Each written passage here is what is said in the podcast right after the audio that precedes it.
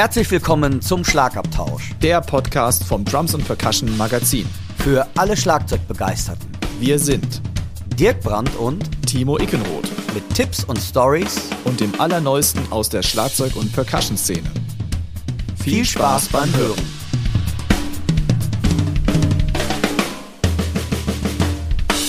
Der heutige Podcast wird euch mit freundlicher Unterstützung vom Music Store Professional aus Köln präsentiert. Herzlich willkommen, liebe Hörerinnen und Hörer, zur 17. Episode des Schlagabtauschs. Mein Name ist Timo Ickenroth und wie immer mit dabei mein lieber Freund Dirk Brandt. Hi Dirk. Ja, hallo zusammen. Hi Timo.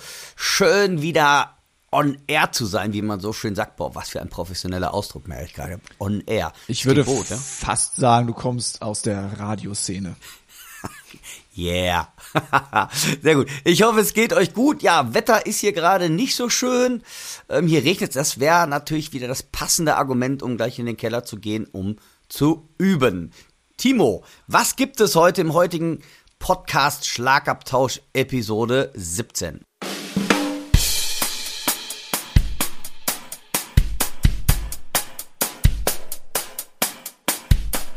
Jo, wie immer schicken wir Geburtstagswünsche raus. Wir haben eine Event-Ankündigung. Wir haben natürlich jemanden in unserem Szenespot. Wir haben jemanden aus der Musikindustrie mit dabei heute. Wir haben einen Gearcheck und äh, die Empfehlung der Woche. Und ich glaube, das war's auch schon wieder. Oh, das klingt spannend und ich bin gespannt.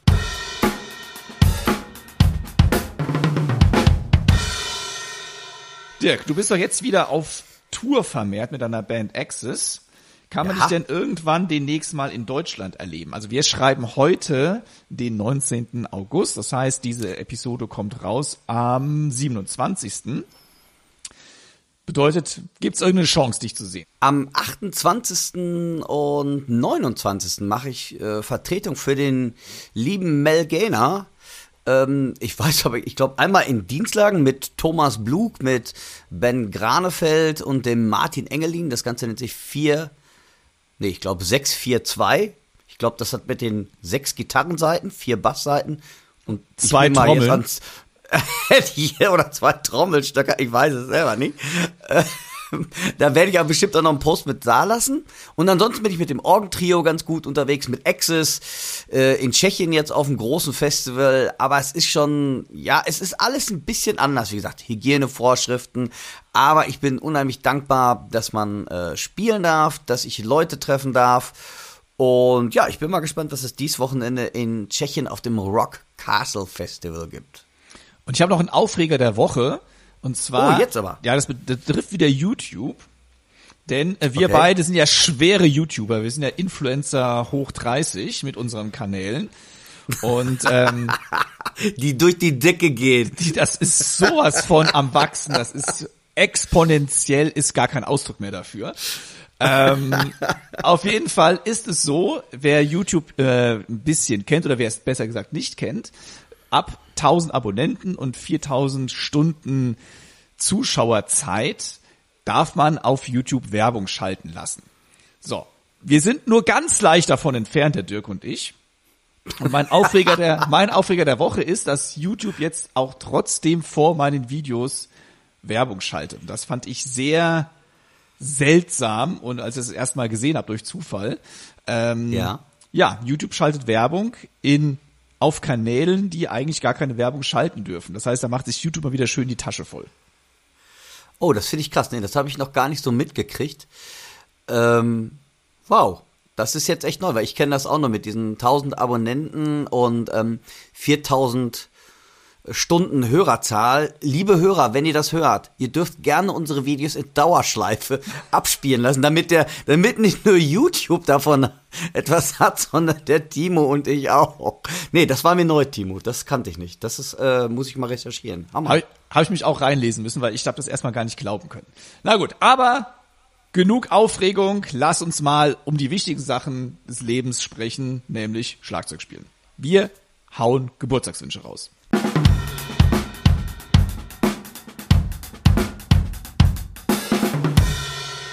Unser Geburtstagskind in dieser Ausgabe ist Danny Seraphine. Ich hoffe, ich habe das richtig ausgesprochen oder es wird vielleicht Ah, okay. Danny Seraphine ausgesprochen. Da kriege ich wieder einen, ja. da kriege ich wieder einen auf den Deckel wahrscheinlich von irgendjemandem, von einem unserem aufmerksamen Zuhörer. Okay, dann bin ich der Erste. Daniel Peter Seraphine. Wow. Das ist jetzt aber. So, ja. dann kannst du auch gerne jetzt weitermachen. Ja, okay.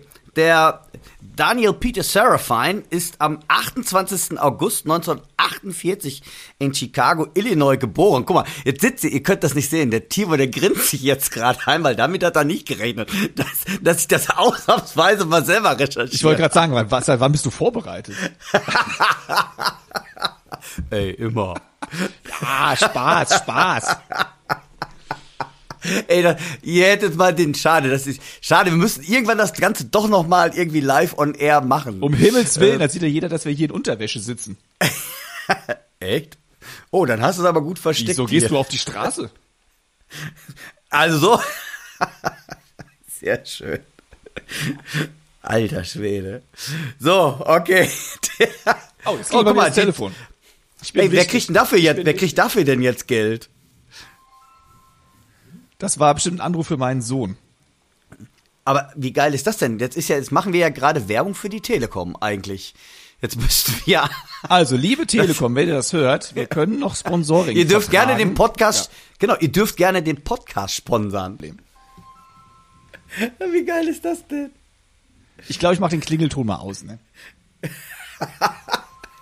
Sehr schön. Sehr Krieg mich gerade nicht ein. Okay, Timo, mal weiter. Ich weiß gar nicht, wo wir stehen geblieben sind. Oh, ich muss das mal kurz unterbinden. Kommen wir jetzt zurück zu Danny Peter Seraphine. Ähm, hat sehr früh begonnen mit dem Schlagzeugspielen und die meisten werden den Namen vielleicht nicht kennen, aber zumindest die Band oder Songs, in denen er mitgewirkt hat. Denn die bekannteste Band, in der er gespielt hat, ist Chicago. So, Dirk, das ist ja eher wieder deine Generation, ne? Chicago. Ja, weiß ich gar nicht, ob das unbedingt jetzt meine ist halt. Äh, ich glaube einfach, Chicago ist schon ein Meilenstein in der R&B, ähm, Blues-Rock-Szene und später natürlich auch ähm, Pop durch äh, Hard to Say I'm Sorry und ähm, vergleichliche Sachen. Aber Chicago, finde ich, ist schon ein Meilenstein, wirklich auch was Bläser-Section zum Beispiel angeht, so, so ein bisschen das ruhige Pendant zu ähm, Tower of Power. Ne? Einfach so ein bisschen ruhiger, das Ganze mehr auf R&B, Blues, Rock getrimmt. Kennst du denn was von ähm, Chicago, Timo? Oder hast du so gar keine Berührung damit? Ich kenne bestimmt was von Chicago, aber ich wüsste jetzt nicht den Band, die Band zu irgendeinem Song zuzuordnen. Muss ich wirklich, äh, war wieder Schand über mein Haupt, da muss ich mir wieder mal reinhören. Ähm, ich hätte die Band jetzt auch nie mit Tower of Power irgendwie in einem Satz genannt, weil ich denke bei Chicago eher eine Rockband. Ja, aber es geht ja um diese Bläser-Section. Und das ist ja gerade um 1970, also Tower of Power, sage ich ja, einfach mehr mit diesen großen Funk-Einflüssen, aber Chicago ist ja auch bekannt geworden durch ihre Horn-Section. Und genauso, und deshalb ähm, verbinde ich das so ein bisschen, ist natürlich auch ähm, Chicago und Tower of Power bestimmt nicht in einem Atemzug zu nennen von der Musikrichtung her. Aber das Besondere an beiden Bands ist ja, oder das Ungewöhnliche, dass sie mit einer großen Horn-Section quasi unterwegs sind und spielen und ihre Songs machen. Und das ist, glaube ich, das Besondere an beiden. Und das hätte ich nicht mal gewusst. Ach, guck mal. Hast mich ja aufgeklärt. Wieder was gelernt heute. Gut, dann können wir den Podcast ja für heute beenden. Ich bin jetzt schon mal ein bisschen schlauer geworden.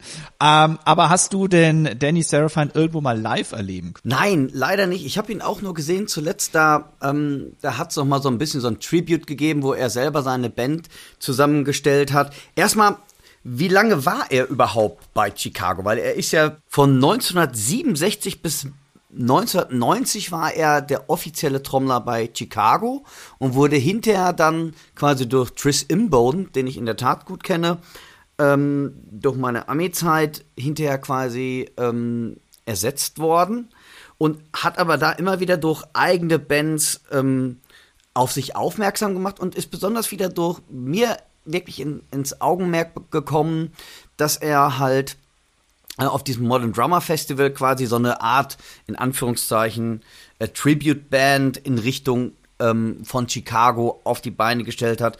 Und das fand ich schon sehr, sehr, sehr, sehr interessant. War das denn seine neue Gruppe, äh, die sich California Transit Authority nennt oder kurz CTA? Ja, Denn die, die haben genau, eine die CD war das, rausgebracht, genau. die nennt sich Full Circle und das ist wohl eine Mischung aus Fusion und irgendwie Chicago Remakes. Das trifft es eigentlich gut nach meiner Meinung. Und besonders, was ich das Interessante finde, das ist, weil ähm, Danny Serafine ist natürlich auch noch ein Trommler alten Schlags und der spielt natürlich auch noch ein bisschen anders. Und ich weiß, damals hat es so ein bisschen Kontroversen gegeben. Die alten Fans haben das total abgefeiert und die Jüngeren dann, ja, das ist ja gar nicht alles so tight oder hier und da. Und ich finde ganz einfach, der Mann müsste heute 72 sein. Kann das richtig sein, Timo? Ja, ne? 73 wird er, am 28. 73, okay, 73. Und ähm, ich finde einfach unfassbar, also erstmal in diesem Alter noch so fit zu sein, wie die ganzen anderen Helden, die wir hier schon genannt hatten, und einfach richtig was auf die Beine gestellt zu haben. Und dass der natürlich auch aus einem anderen in Anführungszeichen Zeitalter kommt und natürlich auch anders Schlagzeug spielt. Ich glaube, das vergessen manchmal viele Jüngere dabei. Zum Beispiel für, für mich ist auch so, ein, so eine Legende, die in die gleiche Richtung zählt, also wirklich mehr easy das Ganze geht und nicht mehr jeder Backbeat genau oder alles Pro Tools gesteuert ist. Das ist Levin Helm von The Band. Ähm, auch so, so Trommler, die eigentlich eher unscheinbar sind, aber einfach durch ihren Groove und durch ihre Musikalität zu überzeugen lässt. Und da ist, finde ich, für mich Danny Serafine auch gerade in den Anfängen von Chicago einfach echt ein Maßstab, finde ich. Da stoßen wir jetzt natürlich echt eine riesige Diskussion los. Ja, absolut. Äh, ja, da sind wir eigentlich ich wieder bei dem. Punkt, gibt's, da gibt's, oder sind wir eigentlich bei dem Punkt, es gibt die Band-Trommler und es gibt vielleicht die eher Solo-Trommler oder die Virtuosen-Trommler. Ganz bestimmt. Und das eine Ganz bestimmt. schließt das andere nicht zwingend aus, aber äh, es muss auch nicht unbedingt, unbedingt zusammengehören. Ja. Und ähm, ja, Dennis, ich kenne jetzt Dennis Serafine zu wenig, um mich jetzt da äh, adäquat äuß- äußern zu können. Aber wenn Also- so, nach deiner Erzählung würde ich schon sagen, ja, das ist so eine Richtung in Phil Rudd, der ja auch sehr songdienlich eher spielt und eben dann nicht so auspacken kann wie beispielsweise ein Thomas Lang. Richtig, genau. Und da, damit, damit sagst du eigentlich, und besonders auch, wenn man so liest, ähm, wie gesagt, was die Einflüsse von Darius, äh, Danny Serafine sind, ist halt, er nennt selber ähm, Ringo Starr, Grady Tate, Alvin Jones, Mit Mitchell, Hall Blaine, ne? also alleine sehr jazzige Einflüsse, wie man da schon hat. Und das Interessante ist, er hat bei einem Schlagzeuger, bei einem Big Band Schlagzeuger Unterricht gehabt, bei Chuck Flores, bei dem ich tatsächlich in den Staaten auch Unterricht gehabt habe. Und das finde ich dann auch schon wieder unheimlich interessant. Äh, ähm, also hat sich auch Big Band mäßig vieles draufgestappt. Dann hat er auch noch zwei Jahre bei äh, Papa Joe Jones, also Joe Jones in Mitte der 70ern Unterricht gehabt. Ich finde das schon alles sehr, sehr interessant, ähm, weil das prägt dich ja genauso gut. Wir sind ja auch geprägt worden. Ich bin mal gespannt, was man vielleicht in 15 Jahren, vielleicht erzählt man uns überhaupt auch mal. Aber ich glaube jetzt nicht, dass wir im Podcast vorkommen, aber einfach so, weil da ändert sich ja schon einiges, finde ich. Das, also ich finde das immer sehr spannend, auch bei meinen äh, äh, ehemaligen Schülern irgendwie, weil das, das, das ist ja schon interessant, wie die Sachen aufnehmen. Und von daher finde ich, hat Danny Serafine schon auch für die Schlagzeugwelt enorm was gemacht. Ja, mehr, kann ich dem jetzt gar nicht hinzufügen. Vielleicht nur noch, dass ist, glaube ich, für seine Generation so normal ist, dass die Einflüsse aus dem Jazz kommen, weil das war ja damals, als er jung war, immer noch eine sehr, sehr populäre Musik. Ja. Und auch die Schlagzeuger waren ja ultra präsent. Da kam ja Rock'n'Roll erst so langsam in den Schwung oder die ganzen Soul R&B Geschichten. Und ich glaube auch klar, dass er Unterricht bei Chuck Flores hatte, also einem Jazz-Schlagzeuger, ist ja auch nicht unüblich, weil es gab ja gar keine anderen Schlagzeuger im Prinzip. Erstmal so grob gesehen, sage ich. Ähm, ich glaube, mit 15 hat äh, Danny Serafine ja schon angefangen, professionell Musik zu machen. Und das heißt, wenn ich mal kurz rechne, das war also 1963, ja, da kam Rock'n'Roll so langsam erst, wie gesagt, in die Gänge. Und das war die Generation, die die ganze Rockmusik damit beeinflusst hat. Und heutzutage, klar, die ganzen jungen Schlagzeugerinnen und Schlagzeuger haben jetzt einfach auch viel mehr Möglichkeiten. YouTube, Instagram, Facebook, also das ganze Social Media, wo ich viel mehr sehen kann als die Jungs und Mädels von früher aus seiner Generation. Äh, ganz bestimmt, ja. Aber wer sich noch ein bisschen mehr mit Danny Serafin auseinandersetzen möchte, er hat eine Autobiografie geschrieben, die nennt sich My Chicago Story. Und er hat auch 2011 eine DVD veröffentlicht, die nennt sich The Art of Jazz Rock Drumming. Also da kann man noch ein bisschen nachlesen. Außerdem gibt's natürlich einen Link zu seiner Homepage in unserer Podcast-Linkliste. Ja, ganz wichtig noch einmal, das möchte ich noch mal kurz sagen, weil ich das eben gesagt habe. Also ich glaube, der bekannteste Song, was ich eben gesagt habe, ist Hard to Say I'm Sorry, ähm, von geschrieben von Peter Cetera und David Foster, meine ich, 1982.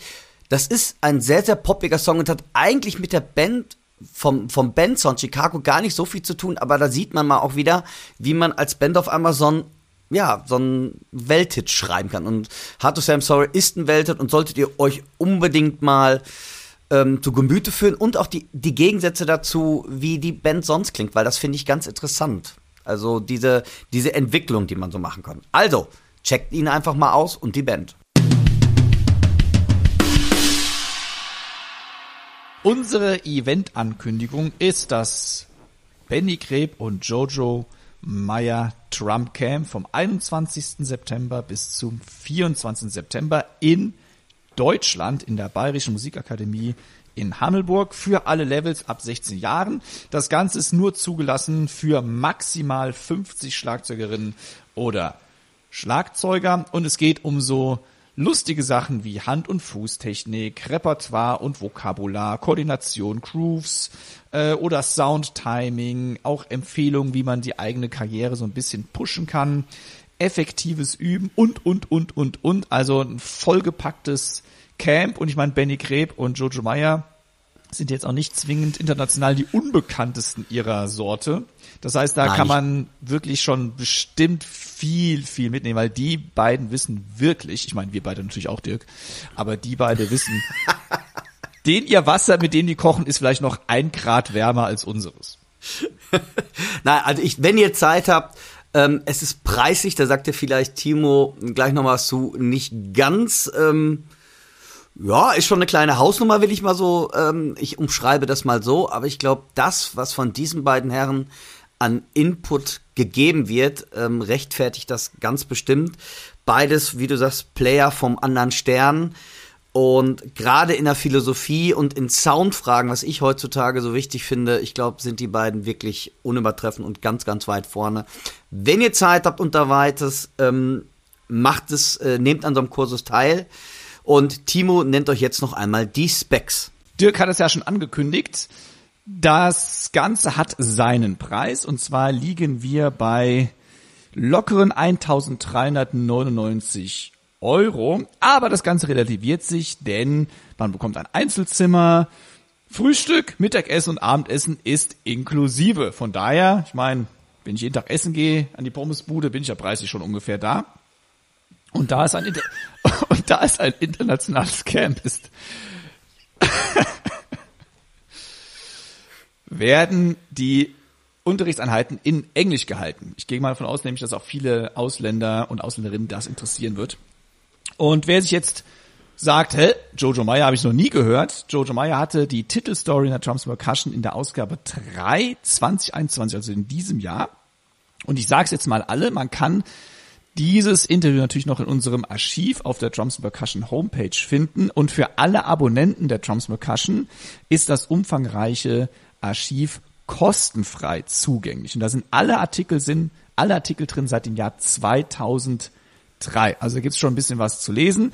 Und Benny Kreb hat natürlich auch schon das ein oder andere Interview gehabt. Und das letzte liegt, glaube ich, vier Jahre zurück. Das ist nämlich eine Ausgabe 4 2017 drin.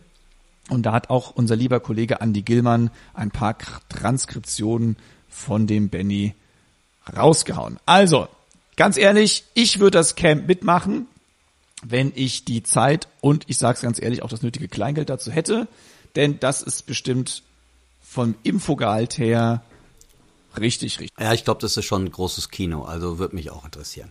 Also, wenn ihr könnt, wenn ihr Zeit habt, Timo, nenn noch mal das Datum. Ich glaube, das hast du eben nicht genannt nochmal. Natürlich habe natürlich hab ich das Datum genannt. 21. September bis zum 24. September. Das wollte ich hören. Also, hingehen lohnt sich.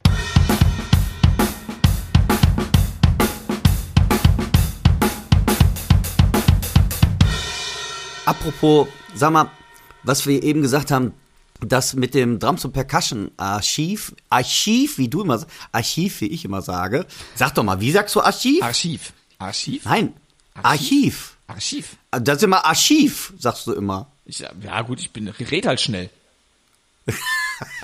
Sehr schön. Ähm, ganz ehrlich, ich, ähm, das ist eine tolle Sache. Ich bin da, ähm, ich habe vor kurzem auch mal was gesucht, weil ich was ähm, nachgucken wollte und nehmt das echt mal in Gebrauch, weil es ist eine tolle Sache, wenn man mal eben, weiß ich nicht, Drama nachgucken will oder auch ähm, Produkte oder sonst was. Es ist wirklich alles schön gesammelt und es macht Spaß darin rumzuschibbern, weil ich bin dann so, ich sage ja immer so von Höcksken auf Stöcksken, ähm, bin ich echt, ähm, habe ich auf einmal eine Stunde in dem Drums und Percussion Archiv verbracht und fand das ziemlich spannend. Also, checkt es mal aus. Also, ähm, könnte eigentlich eine Empfehlung der Woche sein. Okay, Timo, weiter im Text. In der aktuellen Ausgabe des Drums and Percussion Magazins auf dem Frontcover ist unser lieber deutscher Dramakollege Klaus Hessler übrigens zu sehen. Wird auch eine Schlagzeugerin gefeatured, die wir namentlich schon mal vor ein paar Episoden genannt haben. Und zwar Savannah Harris. Die war nämlich nominiert international für den deutschen Jazzpreis. Gewonnen hat sie dann leider nicht. Gewonnen hat Brian Blade. Und ich meine, neben Brian Blade in so einer Kategorie zu stecken, ist natürlich auch echt schon eine Herausforderung. Äh, Trilog Gurto war auch noch dabei. Das heißt, Savannah Harris hat sich da ähm, ja in eine illustre Runde gesellt und sie hat deswegen jetzt auch ein Feature, wie gesagt, in der Drums and Percussion bekommen. Das Ganze ist gemacht von der Christina M. Bauer, unserer Kollegin, die hat das Interview geführt. Und ja, ich will einfach nur kurz darauf hinweisen, denn ähm, ja, Jazz-Schlagzeugerinnen sind auch immer noch ziemlich selten. Ja, unheimlich selten. Und ähm, auch in ihrem Alter, jetzt gerade mal 27 Jahre alt und dann schon mit solchen Granaten, sage ich mal, ähm, auf der Bühne zu stehen, ist ähm, ja ist auch schon eine ganz schöne Herausforderung.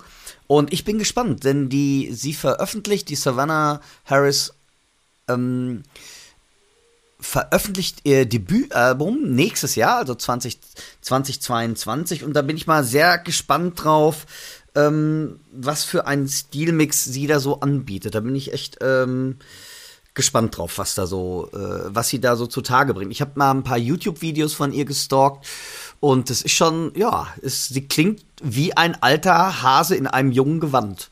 Boah, das war jetzt ganz schön ähm, metaphorisch ausgedrückt, wa? Philosophisch, würde ich sagen. Philosophisch. Okay. Oder meta, metaphorisch? Ich, ich weiß es nicht. Ich ich entdecke eine ganz neue Ader an mir. Nee, aber wirklich, Spaß beiseite jetzt. Ähm, ich fand wirklich, ähm, ja, hätte ich nicht das Bild von ihr gesehen, hätte ich das, glaube ich, gar nicht geglaubt, dass das äh, so eine junge Frau hinter dem Schlagzeug ähm, so wahnsinnig, oh, jetzt ist es schwierig, so alt klingen kann. Also wirklich so ja, das ist jetzt. Äh, so, war ne? das also jetzt ich, charmant gemeint? Oder? Ja, war das jetzt charmant oder ist das uncharmant gewesen? Nee, also wie gesagt, ähm, checkt sie mal aus, gebt mal, ich habe einfach mal ihren Namen bei YouTube eingegeben und das ist echt schon, ja, cool. Das hat mir sehr, sehr toll gefallen. Also fand ich klasse. Den YouTube-Link gibt's übrigens auch in der Linkliste. Und ich finde, witzigerweise, äh, es ist ja auch ein Bild vorne auf der Drums and Percussion drauf von ihr. Und das Schlagzeug, an dem man sie dort sieht, ist eigentlich nicht das, was man aus den YouTube-Videos kennt. Denn in YouTube-Videos macht sie wirklich richtig oldschool, äh, Bebop-mäßig, kleine Bassdrum, zwei Toms, zwei Becken, Feierabend. Und auf dem Bild auf der Drums Percussion ist sie mit äh, drei Toms zu sehen. Ähm, viel mehr sehe ich jetzt allerdings nicht, ich habe es gerade vor mir, aber eher unüblich äh, für ja. sie. Und sie spielt da in New York anscheinend in ganz, ganz vielen kleinen Jazzclubs und es ist Wahnsinn. Ich meine, das sind Leute auf Weltniveau und wenn man sich die YouTube-Videos anguckt, in welchen kleinen Kaschem die da spielen, mit welch, äh, vor we wenig Leuten auch und sich da wirklich die Bläser die Lunge aus dem Hals blasen und sie da richtig auch Energie ins Schlagzeug reinsetzt. Das ist echt auch Klasse. schon interessant zu sehen. Also ja. Savannah Harris Auschecken, junge Schlagzeugerin, die bestimmt noch viel vor sich hat. Bevor die Savannah Harris 2022 mit ihrem Debütalbum herauskommt, habe ich mal auf Spotify mir angehört und zwar das Album Being and Becoming von 2020 vom Künstler Peter Evans. Da habe ich mal hereingehört und das ist schon ziemlich cool und die Linkliste findet ihr ebenfalls auf Spotify.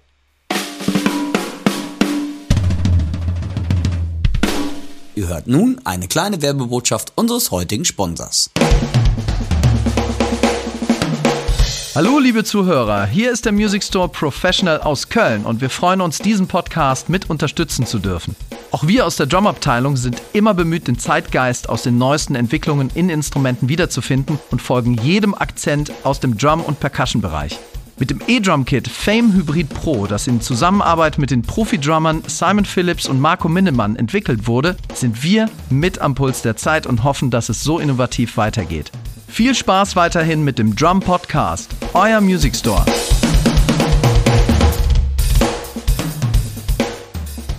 Ich habe ja eingangs angekündigt, dass wir einen Mitstreiter aus der Industrie, diesmal in einem Kurzinterview haben. Und zwar ist das der Winfried, genannt Winne Holl von der Firma Schlagwerk aus dem Schwäbischen Gingen. Schlagwerk, das waren Pioniere in ähm, ja der Herstellung von Cajons oder wie die Amis sagen, Cajones. Das finde ich auch sehr geil. ähm, und ja, die ersten Produkte kamen schon 1982 auf den Markt. Da, glaube ich, hat noch kein Mensch an Cajons gedacht. Äh, da haben die ihre ersten Wood-Drums wohl angeboten. Und ich habe den Winne zum Interview gebeten, weil bei Schlagwerk hat sich ein bisschen was getan. Und was das ist und wie und wer er ist, das kann er euch jetzt alles selbst erzählen. Ja, da bin ich doch mal gespannt. Hallo Winne. Ich freue mich sehr, dass du Gast in unserem Podcast Schlagabtausch bist. Stell dich doch mal kurz unseren Hörerinnen und Hörern vor. Ja, mein Name ist Winfried Holl. Ich bin ähm, Geschäftsführer der Firma Schlagwerk in Gingen an der Vils, also Süddeutschland bei Stuttgart. Ich bin Schlagzeuger und äh, gelernter Schreiner und äh, bin jetzt schon einige Jahre in der Musikindustrie. Vorher war ich äh, bei einem anderen großen Vertrieb und jetzt seit zweieinhalb Jahren circa äh, bin ich bei Schlagwerk mit dabei und es macht äh, wahnsinnig viel Spaß, hier die, die Sachen aus der Werkstatt mitzukriegen und äh, die dann auch verkaufen zu dürfen. Schlagwerk ist ja mittlerweile mehr als ein Hersteller von Cajons. Ihr macht Add-ons für die Cajons, ihr macht Small Percussion, ihr stellt Ethno-Drums her, ihr macht Percussion-Instrumente für Gitarristen und, und, und. Und ihr seid ein Vertrieb klär doch mal uns alle auf. Was ist der Unterschied zwischen einem Hersteller und einem Vertrieb und was ist die Aufgabe von einem Vertrieb? Ähm, Hersteller kauft Rohware ein, äh, verarbeitet die dann, veredelt die dann und verarbeitet die zu einem fertigen Produkt. So was wir hier machen. Wir kaufen also Holz in äh, Platten ein und verarbeiten das, sägen das zu, schleifen, verleimen, bla bla blub und machen daraus dann ein Produkt, sei es jetzt eine Cajon oder äh, sei es ein Shaker, äh, Schlitztrommeln, whatever. Ja, alles wird hier hergestellt. Vertrieb ist ein Großhändler. Heißt, man kauft fertige Ware ein, lagert die ein und gibt die in kleineren Mengen ab. Aber als Vertrieb hat man natürlich auch eine Aufgabe äh, fürs Marketing und nach der nach der Marke, die man vertritt, in seinem Vertriebsgebiet, ähm, alles, was dazugehört, da ähm, auch noch zu betreuen. Sprich, da ist eine Künstlerbetreuung mit dabei. Also wenn da Artists mit hinten dran hängen, bei uns ist es ja in der Musik so, ist ja nicht überall so. Wenn ich jetzt Vertrieb für Anhängerkupplungen bin, ich glaube, ich habe ich wenig mit Endorsern zu tun. Ja. Aber wir sind in Musik, Künstler, ähm, da sieht es ein bisschen anders aus. Also Vertrieb, Handelsware einkaufen, in großen Mengen, also wie ein Großhändler, ja, äh, in großen Mengen einkaufen, zwischenfinanzieren, einlagern und nach Möglichkeit jeden Artikel von diesem Hersteller für in kleineren Mengen verfügbar haben für den Handel, damit der Händler vor Ort sich nicht, weiß der Teufel, wie viel ähm, Artikel ans Lager legen muss. Das macht der Großhändler dafür. Ja? Ähm, geht natürlich dafür auch in das finanzielle Risiko. Aber das ist die Vertriebsaufgabe. Ihr habt vor kurzem den Vertrieb von Waiter Drumsticks übernommen. Und erzähl doch mal, was waren eure Beweggründe, die Stockfirma Vader mit in euer Portfolio zu übernehmen? Wir sind also als Schlagwerk äh, haben wir schon ein bisschen geguckt, okay, was passt noch so zu uns? Ähm, Carons ist ja ein Nischenprodukt, ja, oder auch Percussion an sich. Und wir wollten einfach ein bisschen uns breiter aufstellen. Aber das funktioniert natürlich nur, wenn so eine Marke zu uns gut passt. Also sprich Familienbetrieb, ähm, äh, wirklich hochwertige Qualität, keine Kompromisse in der Qualität, ähm, ja, und auch von der Philosophie muss es einfach gut passen. Ja, was wollen die, sind die innovativ? Da passt es auch sehr gut. Also eine kleine inhabergeführte Firma, die sich spezialisiert hat auf ein Produkt und versucht in diesem Produktbereich einfach der Beste oder die Besten zu sein. Kommen wir zur letzten Frage. Was können wir von Schlagwerk in naher Zukunft erwarten? ähm, jetzt kann ich natürlich nicht alles sagen, weil sonst müsste ich euch nachher irgendwie ähm, zum Schweigen bringen. Geht natürlich nicht. Also, aber wir haben schon einiges vor und auch einiges in der Entwicklung, wo wir ähm, unsere, ich sage jetzt mal, die traditionelle Percussion ein bisschen verlassen und äh, noch mehr in Richtung die äh, Drumming Community gehen. Genau, da wollen wir eigentlich ein bisschen äh, uns ähm, ausbreiten und einfach Lösungen anbieten für Probleme, die man so eigentlich hat als Drummer am Setup und ähm, natürlich dafür auch zusätzliche Sounds anbieten. Genau, das war es dann aber auch. Ja, da haben wir schon genug zu tun. Dann, äh, ja, danke und viel Spaß noch weiterhin mit dem Podcast. Toi, toi, toi. Ciao. Oh, da kommt ja einiges von Schlagwerk noch auf uns zu und von Vader. Ja, da kann man nur sagen, super, was die Zukunft noch so alles bringt. Spannend. Und auch jetzt weise ich nochmal auf das Archiv hin, denn es gibt ein Firmenporträt in der Ausgabe 1 2017 über Schlagwerk. Da kann man sich auch nochmal über die Firma etwas einlesen. Jo, leg los.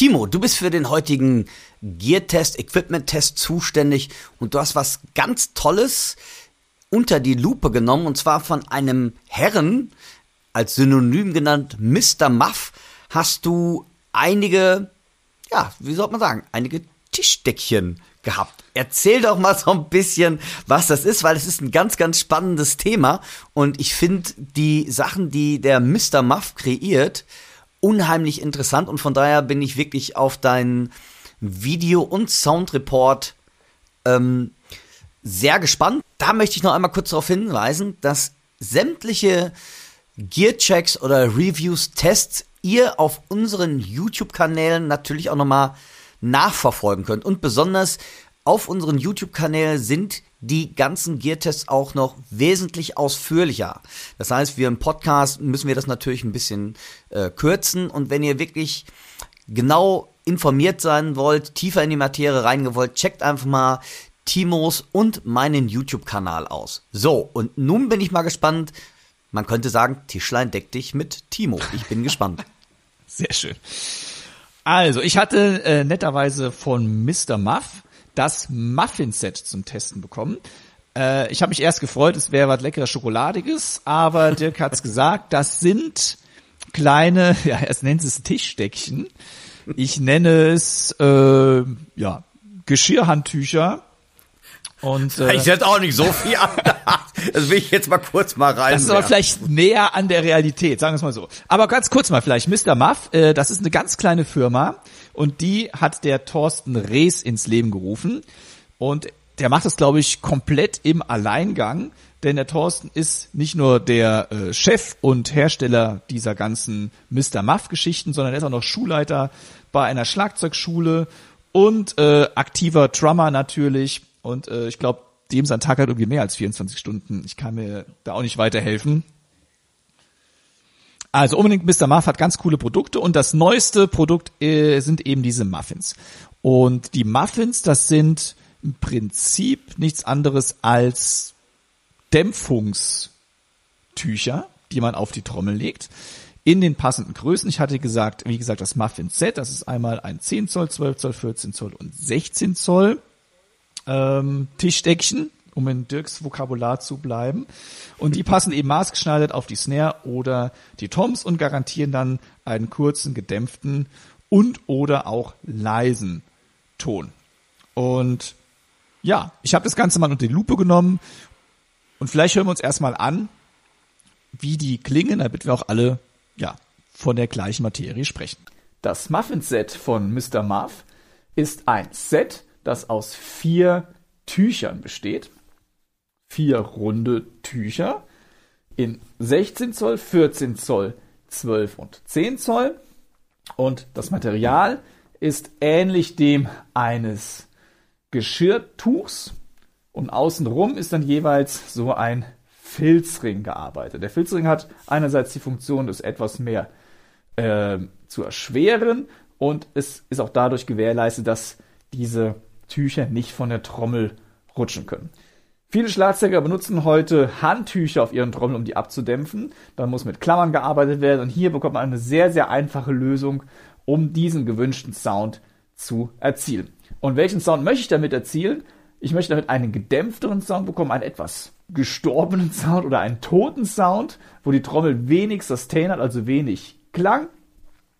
Und außerdem wird das Set auch dadurch ein bisschen leiser und man kann auch dann Stacks daraus bilden. Das heißt, man kann natürlich mehrere dieser Tücher übereinander legen. Das ist perfekt dafür gemacht. Ich habe hier das 16 Zoll und das 14 Zoll Tuch passt genau in das 16 Zoll rein. Das gleiche mit dem 12er und dem 10er.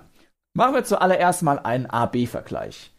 Toms ohne die Mr. Muff Muffins und einmal mit. Ich habe hier 10, 12 und 14 Zoll Tom-Toms. Alle Toms sind bezogen mit einem Evans UV One-Fell. Das ist ein einlagiges, aufgerautes Fell, was relativ offen von seiner Grundstimmung her sein soll. Und wir gehen jetzt mal Tom für Tom durch. Ich beginne mit Tom 1, zu Tom 2, zu Tom 3, mach's erst ohne die Muffins und dann direkt dahinter mit.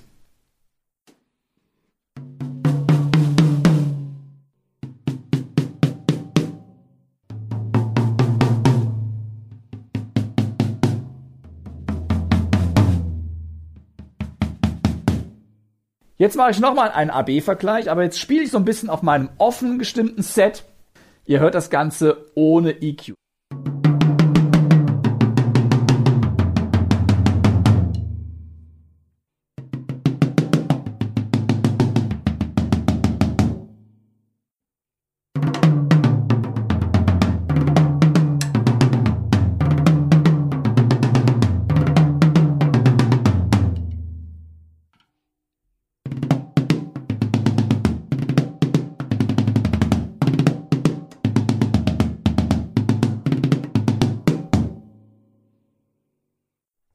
Natürlich kann man auch das 14er Muffin auf die Snare Drum legen. Einmal die Snare Drum ohne Muffin und dann mit Muffin.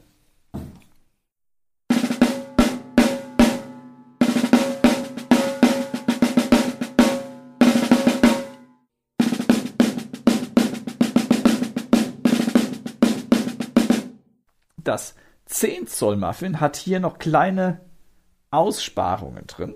Das Ganze ist dann dazu da, um beispielsweise so ein Muffin auch aufs Ridebecken oder auf ein Crashbecken zu platzieren. Ich mache das mal mit meinem Ridebecken.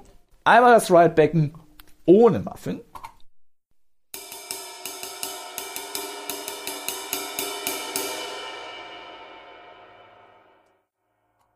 Und jetzt mit Muffin.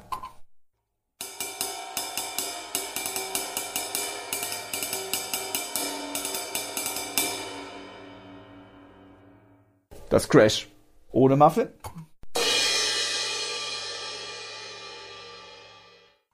Und jetzt mit Muffin.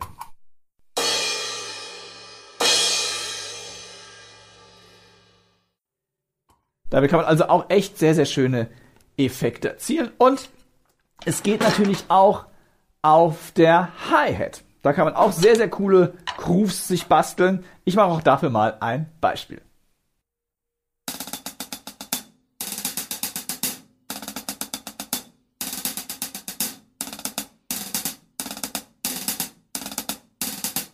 Jetzt lege ich einfach noch zusätzlich mein 14 Zoll Muffin auf die Snare Drum.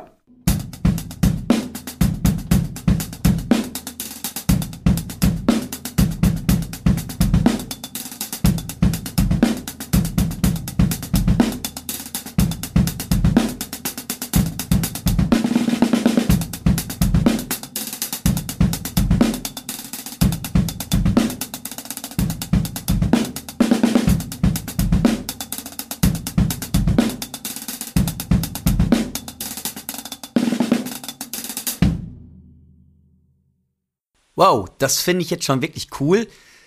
Alter, das ist jetzt mal oldschool, oder? Das ist richtig oldschool und hat auch richtig Spaß gemacht. Also ich bin normalerweise eher ja ein Fan von offenen gestimmten Toms. Ja. Aber sowas ganz Trockenes hat auch was für sich.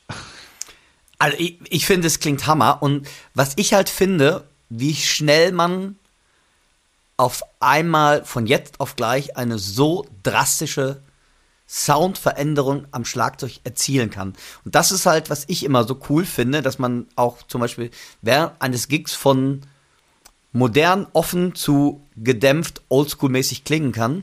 Und also ich finde es ziemlich abgefahren und hat mir unheimlich viel Spaß gemacht, das Video zu schauen. Also man sieht es auch in dem Video. Also man, man kann diese Muffins dank dieses Pull-Off-Labels super schnell abziehen und wieder draufhauen. Total cool. Vielleicht noch ein paar Specs. Ihr habt ja in dem Video seht ihr es dann. Ich hatte sie in Blau, die gibt's aber auch in Rot und in Schwarz. Und das Set, was ich hatte, kostet im Mr. Muff Shop 68 Euro und 40. Die gibt's aber auch einzeln. Einzeln kosten die dann 18 Euro. Oder es gibt auch ein XL-Set, das wäre dann 10, 12, 14, 16 plus ein extra 14 Zoll Muffin, das liegt dann bei 82 Euro. Ja, auf jeden Fall eine, ja, wie soll ich sagen, ein Gedanke wert, mal das Geld zu investieren, weil die Sounds, die man da rausholen kann, das ist echt eine super coole Sache.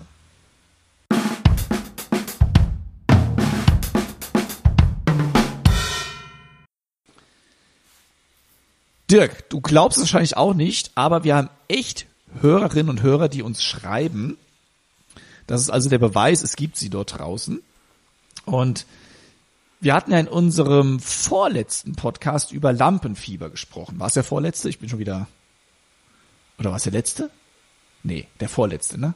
Der, Vor der Ist vorletzte, egal. genau. Aber ihr alle wisst da draußen, wovon ich rede. Wir hat, ihr hört uns ja fleißig zu. Wir hatten das Thema Lampenfieber und ich möchte eine E-Mail vorlesen, die uns der Moritz Mark geschickt hat. Der Moritz schreibt, Hallo Timo und Dirk. Der Podcast ist mittlerweile immer ein kleines Highlight, wenn ich morgens auf dem Weg zur Arbeit sehe, dass es eine neue Folge gibt. Ihr habt nach unseren Erfahrungen mit Lampenfieber gefragt. Also, da ich Höhenangst habe, ist es bei teilweise schon krass gewesen, auf einem 70 Zentimeter hohen 2x2 Meter Podest zu spielen, wo ich ständig dachte, die Stöcke fallen zu lassen und ich dann nicht mehr locker spielen konnte. Daher bleibe ich bei Gigs gerne so gut es geht auf dem Boden. Aber seit Corona hatte ich natürlich sehr viel Zeit und habe viele Abende mit dem Pad vor dem Fernseher verbracht und dabei meine Bewegung extrem verbessert. Allmählich kann ich diese auch im Spiel anwenden. Leider konnte ich bisher noch keine Auftritte spielen, aber in den wieder startenden Proben habe ich schon das Gefühl, dass mir das sehr viel Sicherheit gibt. Wahrscheinlich sollte Technik für die Musikstudenten kein allzu großes Problem sein, mit denen ihr im Podcast geredet habt. Aber für mich als Quasi-Amateur, immerhin ein Ortsverein und drei Bands, aber ohne Brötchen dabei zu verdienen, waren die letzten Monate in dieser Hinsicht schon ein Meilenstein. Und es ist natürlich schön zu hören und zu wissen, dass auch Profis mit Lampenfieber zu tun haben. Viele Grüße, Moritz. Ja, Moritz, erstmal tausend Dank für diese sehr, sehr ausführliche, coole E-Mail. Und wir alle haben mit Technik noch Probleme. Es ist also nicht nur eine Sache von Amateuren. Ich selbst hadere jeden Tag damit. Genau. Ich glaube, Moritz, das wird sich leider auch. Ich glaube, guck mal, auch selbst die ganz großen ähm, Stars, die üben auch alle noch. Die versuchen immer die Technik zu verbessern und das Lernen. Aber ich finde eigentlich, das ist auch das Schöne Das hört nie auf. Das ist richtig und ich weiß gar nicht, wer war das. Auf jeden Fall, ich weiß es von Jim Chapin, einer Schlagzeuglehrer Koryphäe, dass der noch quasi im Sterbebett mit seinem Practice Pad gesessen haben soll. So sagen es zumindest äh, die Berichte. Und das, äh, das war ein Zitat, das habe ich letztens auch irgendwo gelesen. Ich weiß nicht mehr von wem, aber sinngemäß hieß es da, das war also ein auch ein Musiker in einem sehr hohen Alter, der ist gefragt worden, warum er denn noch üben würde und er hat darauf geantwortet, weil er auch immer noch Verbesserungen sieht. Das heißt, es hört wirklich nie auf und ähm, ja, auch jeder Profi, also ich meine, nicht jeder wahrscheinlich, aber ich denke doch, der Großteil der Profis hat auch noch Lampenfieber, gerade wenn wichtige Sachen vor allem anstehen, auch ein bisschen mehr als sonst üblich. Das gehört einfach auch zum, ich sag nicht zum Job, weil es ist ja, äh, kommt ja nicht nur bei Jobs vor, sondern es gehört einfach zum allgemeinen Musikerleben dazu, ja. Ich finde auch, das gehört ich, ich glaube, jeder, der auf die Bühne geht, gar nicht mal Musiker, Artisten, äh, Künstler oder selbst du, wenn du vom Arbeitgeber, weiß ich nicht, vielleicht irgendwas referieren sollst oder ich finde ein bisschen Lampenfieber gehört einfach auch dazu, weil man will ja den Job einfach gut machen und ich glaube, das ist einfach auch nur so ein bisschen, dass man Respekt vor dem Job hat. Also so ist es bei mir auf jeden Fall, weil ich möchte immer mein Bestes geben. Mal klappt das super, manchmal auch nicht so, aber eigentlich, aber äh, eigentlich ist es so, wie gesagt, ich finde, das gehört dazu, weil man will ja einfach sein Bestes geben halt. Also, klasse, danke Moritz, echt, dass du uns geschrieben hast, fand ich total klasse. Und wenn ihr Lust habt, uns eure Erfahrungen über den Podcast, über Lampenfieber, über Produkttests zu schreiben, Timo, hier kommt unsere E-Mail-Adresse. Podcast at trumpsundpercussion.de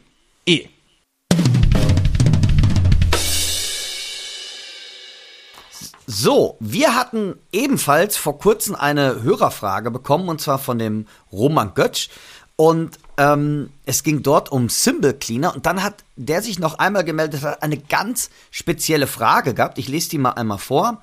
Stimmt es, dass man Peisty-Becken nur mit deren Peisty Symbol Cleaner orangene Flasche mit blauem Druck. Ich denke mal, die hat jeder bestimmt in einem Musikgeschäft eurer Wahl bestimmt schon mal da rumstehen sehen, reinigen sollte, da diese Becken eine spezielle Oberfläche haben. So, und da hat der Timo sich mal auf die Suche nachgemacht, nach Antworten und hat direkt beim Peisy-Vertrieb sich gemeldet. Timo, was ist dabei herausgekommen? Ich habe nicht nur mich beim Vertrieb gemeldet, sondern beim Hersteller direkt. Wir haben ja eben vom Winde gehört, was der Unterschied ist. Also ich habe den Hersteller direkt kontaktiert. Ist nicht so schwer, weil die sprechen auch alle Deutsch dort. Das heißt, mit meinem Rumpelenglisch muss ich da nicht ankommen. Und ich habe den Reto Wild darauf angesprochen und der hat mir netterweise geantwortet. Und er sagt dazu, dass der Peiste Symbol Cleaner auch ganz leicht von einer reibender, schleifenden Wirkung ist und daher eignet der sich nicht für beispielsweise die 900er Color Sound Symbols oder auch die Root Serie von Peisty. Diese Serien haben besagte spezielle Oberflächen. Für alles andere eignet sich dieser Cleaner aber bestens.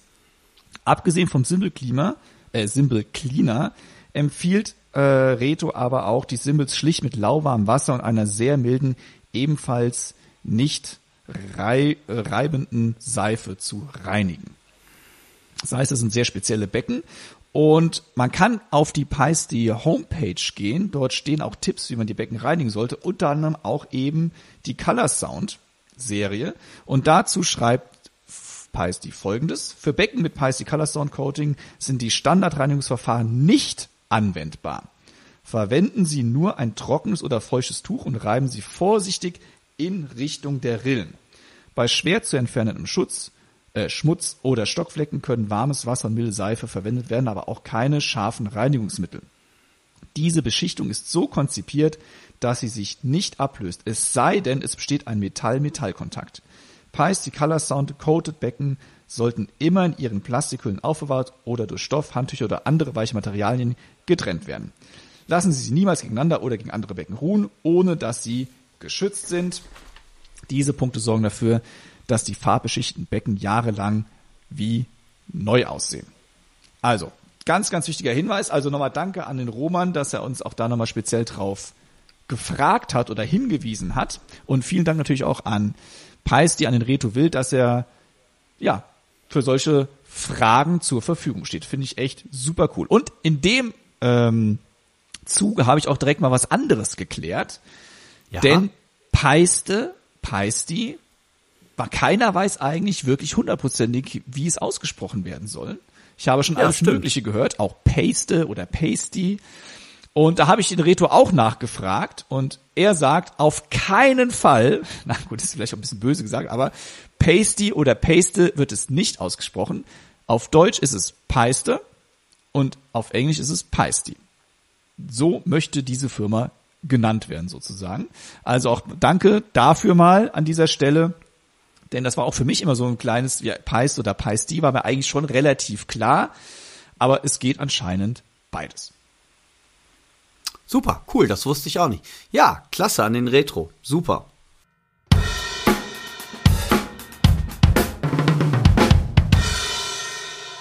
Timo, wir sind fast schon wieder am Ende. Jetzt haben wir beide ja noch die Chefkoch-Empfehlung der Woche. Jetzt bin ich ja mal gespannt, was zauberst du heute aus dem Hut? Hohoho. So, jetzt wird's peinlich. Denn noch vor ungefähr einem Jahr habe ich ja gejoggt. Irgendwie ist das ein bisschen eingeschlafen. Sehr schön. Es ist ein bisschen eingeschlafen, muss ich ehrlicherweise zugeben. Und ähm, aber irgendwas wollte ich machen und meine Frau hat angefangen vor ja, ein paar Monaten Hula Hoop zu machen. Und ich Hula Hoope jetzt auch. Nein, komm, meine Damen und Herren, schreibt bitte zu Tausenden, dass wir Timo in dem nächsten Gearcheck den Hula Hoop testen. Jungs und Mädels, bitte. Also komm, das möchte ich jetzt sehen. Der nächste Gear-Test hätte ich gern den Hula Hoop getestet von Timo. Ey, wenn ihr auch dafür seid, bitte ein zehnminütiges Video wie Timo und den Hula Hoop. Komm, das hast du jetzt selber eingebaut. Boah, wie geil ist das denn? Super. Sag mal, ich will euch hier was Gutes tun, ja? Indem ich sage, okay, ein Nein, bisschen nein, nein, ich Sport meine das sehr ja ernst. schaden, ne? So, weil es ist ja, das Coole ist nämlich, man muss das Haus nicht verlassen. So, das ist schon mal richtig geil. Und man kann dabei Schlagzeugvideos schauen. Alter, dein Hüftschwung, du bist, hast mich jetzt schon ein bisschen angefixt. Das war auch Ah, eigentlich nur, um dich denn? neidisch zu machen. Ja, aber das hast du geschafft und frag nicht nach Sonnenschein. Also Hula Hammer. ist, ich sage jetzt nochmal, es ist echt praktisch, weil am Anfang ist es ein bisschen schwierig, den Reifen oben zu halten, aber dann hat man relativ schnell den Dreh raus und ich will jetzt ein bisschen angeben, ich kann es in beide Richtungen. Also im Uhrzeigersinn Wow. und gegen Uhrzeigersinn. und äh, der Kreislauf kommt schon ein bisschen in Schwung. Also ähm, Joggen ist bestimmt noch ein bisschen effektiver, weil es anstrengender ist, aber wenn man wirklich mal so zwischendurch was braucht und man kann sich ganz gut mit YouTube oder wie gesagt ein Schlagzeugvideo ablenken, dann ist es echt eine coole Sache. So. Und jetzt kann ich natürlich auch mal den Dirk so ein bisschen noch, wie sage ich doch mal, bloßstellen, denn bis äh, zum Anfang des Podcasts hatte der Kollege noch gar keine Empfehlung der Woche. Und dann dreht er sich einfach um und zieht irgendwas aus seinem CD-Schrank. So, da bin ich mal gespannt, was es diesmal geworden ist. Ja, da muss ich ganz ehrlich sagen, da hat der Timo mich kalt erwischt. Ich hatte das völlig verpeilt. Also, ich habe in der Tat keinen Hula Hoop. Und das möchtet ihr, glaube ich, auch nicht sehen bei mir. Also ich im jetzt jetzigen, schon. Ja, nee, nee, nicht im jetzigen Stadium. Also, was ich habe für euch, und zwar keine CD, da hat der Timo nicht aufgepasst. Ich habe eine DVD für euch und die ist, habe ich das Gefühl gehabt, damals so ein bisschen untergegangen. Man hat gar nicht so viel davon gehört und man hört ganz ehrlich von dem Trommler auch gar nicht mehr so richtig viel. Ähm, der Typ heißt George Spanky McCurdy und als Kurzform eigentlich Spanky genannt. Der wurde mal eine Zeit lang ganz kurz gehypt und eigentlich ist er so ein bisschen, wenn ich ehrlich bin, ähm, in der Versenkung verschwunden. Und heutzutage ist das so, ich weiß nicht, vielleicht geht euch das auch so, man guckt gar nicht mehr so richtig DVDs. Ich habe wirklich Unmassen an alten VHS-Drum-Videos oder auch dann DVDs, die irgendwann die Videos abgelöst haben. Ich habe vor kurzem, als ich mein Büro hier aufgeräumt habe, von daher konnte ich auch ein geschickter Griff von mir nach links machen und ich hatte auf einmal Das sieht man aber gar nicht. DV Doch, hinter mir. Ähm, Das nennst du aufgeräumt. das war jetzt nicht nett. Das, äh, Das stimmt. doch, das ist hier voll aufgeräumt. Ich habe sogar gestaubsaugt. So, also. Ist schon Weihnachten. Ja, genau. Also, die DVD heißt Off-Time und On-Time. Und die habe ich mir, wie gesagt, beim Büroaufräumen angeschaut. Und dann wurde, und da hat der Timo jetzt vielleicht auch wieder recht, dann wurde das nämlich gar nicht so viel mehr mit dem Büroaufräumen. Was, vielleicht meint er das?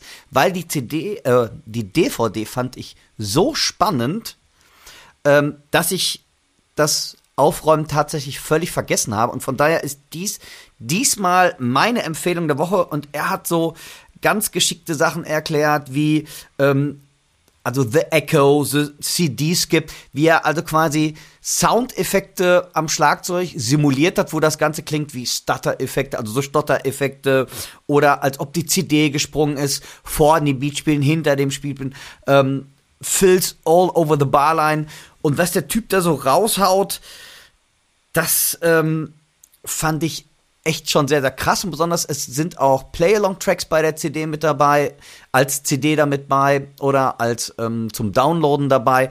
Also diese DVD ist für mich ein, also ein absoluter Knaller. Manchmal finde ich ein bisschen langatmig, aber verdammt ne Hacke, der Typ kann trommeln. Also George Spanky McCurdy und der klingt auch wirklich, was ich wieder interessant finde, anders. Und ich muss gestehen, ich habe lange nichts mehr von ihm gehört. Und ihr werdet ihn vielleicht auch nicht kennen. Checkt ihn einfach mal aus bei YouTube. Ähm, ich gebe dem Timo noch Links. Also die DVD, ja, kann ich euch nur empfehlen. Es erschien bei Hudson Music und gibt es heutzutage wahrscheinlich wie alles bei Hudson Music als Download und nicht mehr als DVD. Meine Empfehlung der Woche.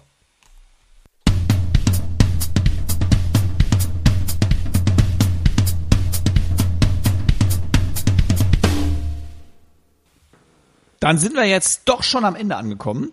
Dirk, es war wie immer eine Freude, auch wenn du mich heute ziemlich gedisst hast. Also das mit Gar nicht, Hula-Hoop- hab ich das gar mit dem Hula Hoop Video, also Ey, Nee, Leute, das liebe das Zuhörer auch und. Zuhörerinnen, wenn ihr, also das finde ich, da hat der Timo jetzt echt ein Fass aufgemacht. Und glaubt mir, der Timo hat schon eine schlankere Figur als ich. Der hat allerdings dafür nicht die Haare mehr. Und wenn ihr, wenn, ihr Lust habt, weil das muss ich echt sehen, ich möchte, Timo, ich möchte den nächsten Gear-Test wirklich, weil das hat man noch nie, ein Drama-Podcast und es wird ein Hula-Hoop-Reifen. Du kannst dir überlegen, womit du mich dann zurückdisst, aber das, ganz ehrlich, das möchte ich sehen. Der Timo und der Hula Hoop. Das könnte auch eine Story sein. Das, das wird der neue Podcast. Ja. Das ist eine neue Podcast-Folge, eine neue Podcast-Serie, die ich ins Leben rufe. Nein, Bitte, da bitte ich drum. Na, Wir haben übrigens immer wieder mal auch Anfragen ähm, für meine Dackel, die sollen auch mal wieder ein bisschen mehr gefeatured werden. Die sind in letzter Zeit relativ ruhig gewesen. Heute kam ja nur Telefon und Haustür dazwischen und kein Dackel. Ähm, also von daher schauen wir mal, was noch so passiert. Ja, Dirk, vielen, schön. vielen Dank für diese lustige Stunde. Ja, es war mir ein Vergnügen. So kann man Klasse, auch schön in den Tag starten. Wenn ihr Fragen, Anregungen, Kritiken habt, dann schreibt uns doch bitte unter podcast at drums und percussion.de, eben wie der Roman und der Moritz das auch gemacht haben. Ihr seht, wir denken dann an euch. Wir denken sowieso an euch, aber dann denken wir insbesondere an euch. Und wer noch Lust und Zeit hat, Dirk und ich sind auf allen Social Media Kanälen, die weltweit vertreten sind, äh, vertreten. Demnächst wahrscheinlich auch auf TikTok oder sowas. Ähm, das ist der nächste Schritt. Ah, auf jeden Fall auf Facebook, Instagram und natürlich auf YouTube. Wäre total cool, wenn ihr uns da unterstützen wollt und wenn ihr uns weiterhin unterstützt auch beim Podcast. Sofern ihr den bewerten könnt, lasst doch eine geile Bewertung da. Empfehlt uns weiter auf was auch immer, Google und so fort und so weiter. Jetzt habe ich und so fort und so weiter gesagt. Egal. Jetzt habe ich auch schon genug gelabert. Dirk, du hast heute das Schlusswort. Das war eine ganze Menge. Ich darf mich von euch verabschieden. Timo hat wie immer wahnsinnig viel Spaß gemacht. Ich wünsche euch eine tolle Zeit bis zum nächsten Podcast. Passt auf euch auf, bleibt gesund, besucht Konzerte und Workshops, weil das ist zwar toll, dass wir so viel Instagram und YouTube und alles haben, aber live ist doch eine ganz andere Hausnummer und dafür üben wir schließlich alle oder proben mit unserer Band. Also geht auf Konzerte. Ich freue mich auf den nächsten Podcast Schlagabtausch Episode 18 in zwei Wochen. Timo, mach's gut, ihr lieben Zuhörer und Zuhörerinnen. Passt auf euch auf. Bis bald. Tschüss. Tschüss.